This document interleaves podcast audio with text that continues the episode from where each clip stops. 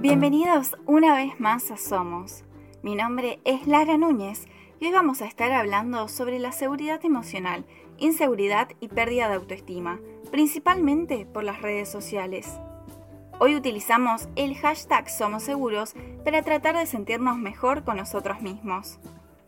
Escuchar el programa Somos en radioucasala.com.ar, sección Santa Teresa, todos los miércoles a las 11 de la mañana.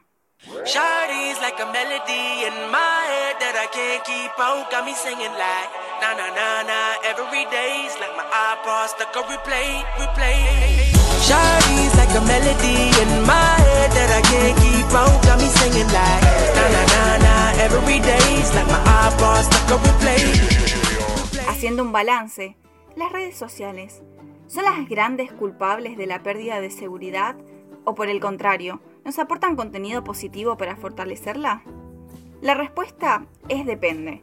Lo cierto es que hay contenido para todo y público para todo. ¿Alguna vez te preguntaste quién o qué te hizo sentir menos, creer que merecías menos o querer cambiar algo de tu físico o personalidad? La inseguridad se debe a sentimientos, pensamientos y conductas que nos hacen desconfiar de nuestra capacidad para afrontar decisiones o para tomar problemas y aunque a veces pueden hacernos, muchas veces está condicionada por un tercero.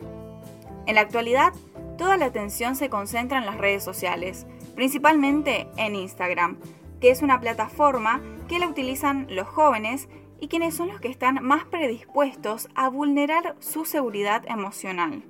Desde una mirada positiva, siguiendo a la gente correcta, la plataforma puede aportarnos contenido de calidad que potencie la aceptación personal, el aprendizaje y la empatía. Pero desde el lado más oscuro, mucho de lo que vemos en Instagram roza el límite de lo real.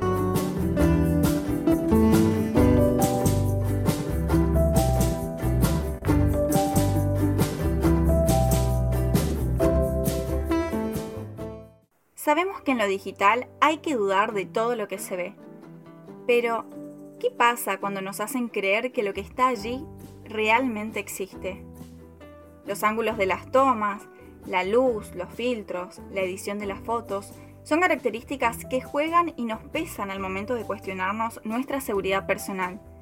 De repente no tenemos ojeras, no tenemos poros ni marcas de nacimiento en la piel, o nunca crecimos o subimos o bajamos de peso.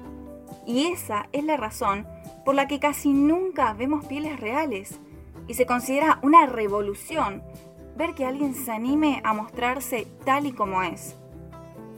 Instagram nos hace pensar que la gente no llora, que no tiene malos días, no discute, no se frustra, no fracasa. Pero la sociedad está encapsulada, está encerrada en un frasco que no hace más que mentir. Pero yo te vengo a recordar, porque estoy segura de que esto ya lo sabes que las redes sociales son apariencias y uno elige qué mostrar ahí. No subimos la foto en la que salimos con los ojos cerrados, ni la del desayuno del pan tostado cuando se nos olvida ir a la panadería. Tampoco subimos las postales del patio de nuestra casa como lo haríamos si estamos de vacaciones. Simplemente no valoramos. Nos gusta figurar como lo hacen los influencers que seguimos, tener la vida más parecida a la suya mostrar lo que ellos muestran. Pareciera que estar mal necesita un filtro en Instagram, que publicar sobre tu vida común y mostrarte como sos está prohibido. Te guste o no, nos guste o no, todos somos parte de esto. Con un like, con un comentario, con un follow o con un share, estamos avalando la vida ideal. Pareciera que estamos omnibulados, al punto de empezar a imitar a nuestro objeto deseado, si disminuye la demanda, baja la venta. Un principio fundamental de economía que deberíamos aplicar. Dejemos de vender y dejemos de comprar irrealidad. Abrí los ojos. Dale. Las usemos para potenciar seguridad y construir una autoestima que no decaiga. Si vamos a pasar tanto tiempo en las redes, por lo menos, las humanicemos un poco más. Niña, agárrame la mano para bailar, que no sé ni andar sin ti. Causa cositas extrañas dentro mis entrañas y me araña. Me quita el popopo, me